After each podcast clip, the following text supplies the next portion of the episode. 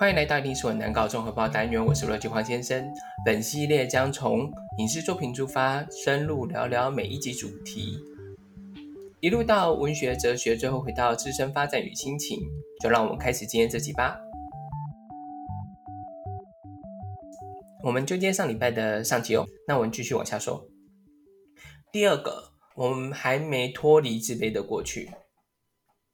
自卑是一个说法啦，那这边说的也包括原生家庭的阴影。这个地方我们就来讲一下《永远的纸》这个小说跟日剧。《永远的纸》是日本作家天童荒太的作品。再次说一下，呃，这个作品台湾已经绝版了，所以我会多介绍一点。网络上可以找得到日剧，但是因为时日有点久远，画质比较不好，基本上也是盗版网站。不过有兴趣的朋友还是可以找来看。故事是由三个人组成，分别是良平、生一郎、优希。三个人是在青春期认识的，因受虐、近亲强暴等问题住进儿童精神病院。三个人也在那里相识。真实的生活让他们三个人感到无比的痛苦，但是他们心底仍希望得救，因此就将所有的希望放在精神病院的一则传说中。精神病院周边有一座山，山顶。传说居住的神明，只要登顶之后就可以许愿，然后实现愿望。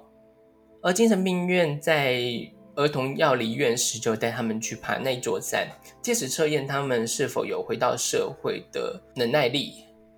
他们三人努力忍耐，终于等到爬山这天，三个人也顺利登顶。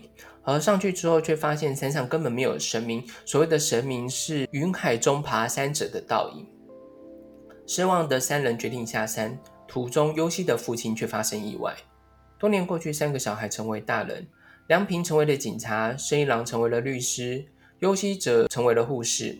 但原生家庭的阴影让他们三个人无法与其他人建立关系，他们都认为自己没办法被爱，无法获得幸福。虽然是这样讲，但是情况有些不同。梁平他不愿意结婚，也不愿意有小孩。生一郎跟优希的话，则是用忙碌远离爱情，所以他们两个人就是长期的关系是非常的恐惧的。因此，这样的情况也让想与他们亲近的人感到奇怪与不解。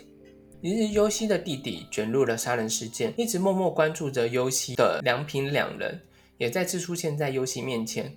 过往的种种故事也逐渐浮现。原来，优希是被爸爸强暴，然后妈妈也默许这件事情，优希就觉得自己很脏，多次寻死。而生一郎跟良平为了保护优希而选择在山上杀害了优希的父亲，这些无法跨越的伤痛成为他们的枷锁。然后就像书名一样，他们就是永远的纸。而他这个纸是孩子的纸，那所以就是说，他们其实没有办法跨越这个痛苦，然后因此就没有办法成为大家认为的大人。就像刚才讲的，因为在网络上还是找得到日剧，那书是真的找不到了，已经绝版了。那所以我就不说结局，除非大家有兴趣或真的想把外线故事听完。因为其实刚才讲的就是说它有一个内外线，我刚才介绍一个内线部分。因为刚才讲说他弟弟卷入杀人事件嘛，那这部分我就没有说了。呃，如果大家有兴趣的话，我就再把这个外线补完，就是说他们后来发生什么事情。但如果是你没有兴趣的话，就在粉砖留言，那我就知道，就是说好，那我就把这个后续给他讲完这样子。绕回来说，我们或许不会有这种等级的伤痛，但原生家庭问题会影响我们，使我们无法正视自己所有，也会让我们错过许多关系。这边我们来说一下依附理论，这也是原生家庭为什么会影响我们的缘故。依附理论是由英国发展心理学家 John Bowlby 提出，之后由他的学生 Mary Ainsworth 完成。芭比提出依附理论是在进化求存的过程中，婴儿为避免被猎食者伤害举动，并反映到依附行为上。a n w e r s 的研究指出，十二个月至十八个月大婴儿在母子相处的情境下，当陌生人介入时，母亲对婴儿所表现的依附行为。而这样的研究就形成四个模式，分别是安全型、交论矛盾型、回避型、混乱型。我们先来解释一下安全型。安全型就是一个小朋友，他在陌生环境时当主要照顾者，普遍来说是妈妈。妈妈在身边的时候，可以自由的探索环境和陌生人互动。当主要照顾者离开时，可能会哭泣或难过，但主要照顾者回来时，小孩很快就能靠近照顾者并得到安全。焦虑矛盾型就是这类型的小孩在妈妈身边探索环境还有陌生人时，依然会感到焦虑。当照顾者离开时，小孩会变得非常沮丧。但是当照顾者回到身边时，又会变得非常矛盾。呃，根据一些心理学家的研究，为什么会有这类型的婴儿或者是这类型的小孩？主要的缘故是因为主要照顾者是比较不会照顾小孩的，不懂得满足婴儿的需求，因此小孩才会有这种情形。依附型的小孩会回避或忽视要照顾者的存在，不管谁在他的环境之中，都不会有太多的愤怒或者是反抗或其他的情绪。会为什么会有这类型的小孩？主要是因为。主要照顾者没什么耐心，然后对小孩的情况也不敏感，表现出来的都会是负面反应，并且会拒绝身体的接触。一直被拒绝的孩子就会开始退缩孤立，然后对人际关系也会没兴趣。波兰依附型的小孩，这类型的小孩主要是因为经历过照顾者的惊吓，那或者是他们的照顾者是一个令人害怕的角色。然后因为阴晴不定的状况，所以让他们养成了这个习惯，就是说他们也不知道该怎么做，所以有时候就会变成是，呃，一下是反抗，然后一下是回避。各种情况都会发生。其实不止在婴儿时期，成长过程也会有所关系。如果成长的阶段上没有受到感情的正面回应，或者是遭受家人的欺骗或虐待，就像我们刚才讲的的永远的指这三个主角，那他们是没有经过治疗的情况，在成人的时期这些问题就显现出来。这样的情况也会发展出四种依恋状态。然后这事情跟刚才我们讲的有一点像，但是他们是以。逃避跟焦虑的高低程度来做区分，四型的话就是呃，分别是安全、焦虑、逃避跟排斥。安全型就不用说了，他们在恋爱中的心态是非常成熟的，保有自我，然后跟可以跟交往对象发展出良好的关系。那焦虑型的他们会缺乏自信及需要被认同，在他们非常在意承诺，担心对方把自己抛下。因此，常会有挑剔对方的情况，交往中也会出现水塘测验。大家应该有听过一个问题，就是我跟你妈掉进水里，会先救谁？那焦虑型的人，他们就会询问另外一半这种问题，因为他们非常担心，呃，自己会被丢下。当他们产生这种焦虑的时候，就会造成另外一半非常大的压力。逃避型的话，这类型的人非常渴望爱情，但他们需要个人空间，同时他们不太相信别人，很难打开心房。而我们这一次讲的一些角色，例如说刚才生一郎，然后还有就是我无法成为大人中的主角，都是这样的类型。然后最后一种就是排斥型，他们跟逃避型的类似，唯一的差别在于对感情没有渴望。那其实，因为我们刚才讲的那个生一郎、良平跟无法成为大人的主角，他们都还是有跟别人来往，然后他们也非常在意过去的一些情感，然后因此他们呈呈现都是在一个逃避型的状态。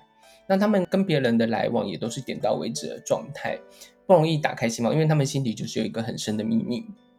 因此，在这种逃避型的状态下的话，他们很难发展出良好的爱情关系。如果对方是安全型的，还没有问题；那如果对方不是安全型的，因为他们可能也没有获得相对的安全感，那就会造成一个一直走不进感情的状况。有时候男性会因为到一个年纪而觉得需要走入家庭、需要结婚，但一直没有打开心房的情况下，也会让与他交往的对象会逐渐灰心。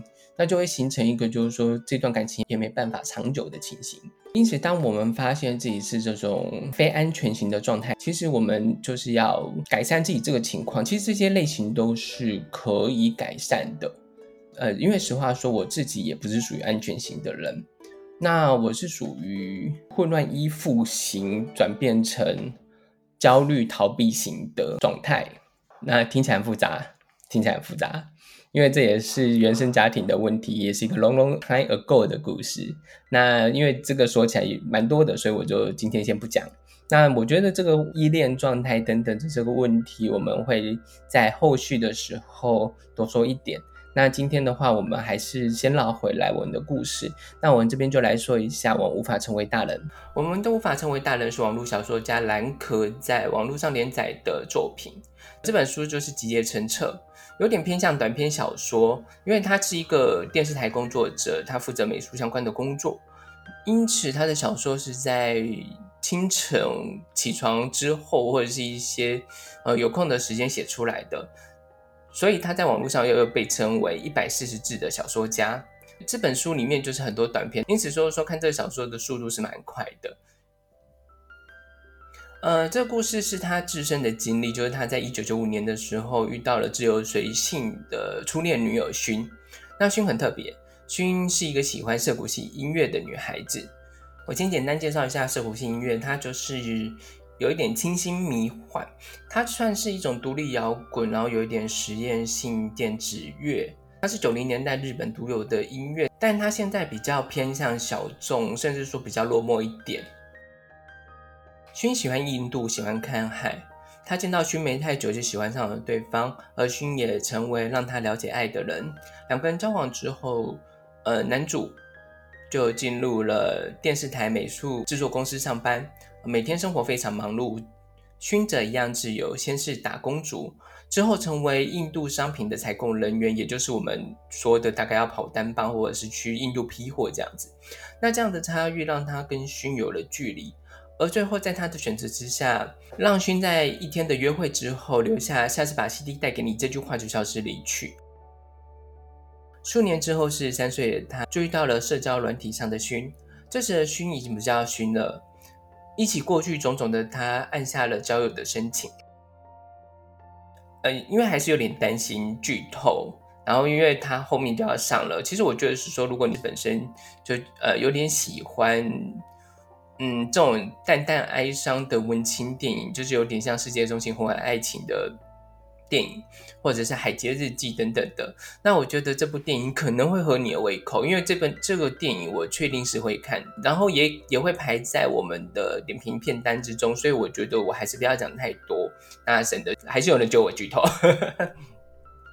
那这本书非常简单。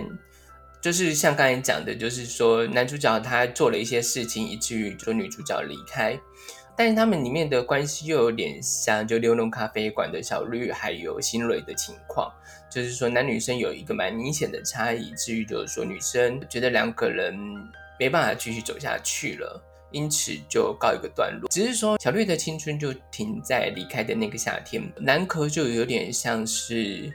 过了更多年的小绿，因此才会说这部电影还蛮适合喜欢有点文青爱情、日系文青爱情电影的朋友看。它算是一个综合的故事，就是男主角他符合社会期待，成为一个有社经地位的人。那确实在这个男主角十三岁的时候，他已经是一个管理层的电视台美术人员，但是他心底却有一块无法跨越过去，也就是他自己软弱部分。这部分真的要讲说他没有错，因为这是每个人的第二人格。那第二人格是由荣格提出的，也就是我们在外在人格面具下的阴暗面，也就是我们的另外一个自己。那我们先不深究这个部分。剧中的男主角借由写作治疗的方式，终于正视自己的软弱，也决定在熏联系。当然，这个写作治疗是我自己猜测啦，因为哦，我自己本身也是人生中有发生过很多事情，那也是我为什么会走上写作这条路的另外一个原因。心灵工坊也有出过写作治疗相关的书籍，那我个人也是蛮推崇写作治疗的。不过这个我们等到下一次再说好了。好，感觉上有很多事情都要下一次再说。不过就是说，这男主角他呃正视自己的软弱之后，也开始让自己跨出了无法成为大人这件事情，逐渐的成为大人。其实他书的最后也有这个意思，但是当然其实没有写明白。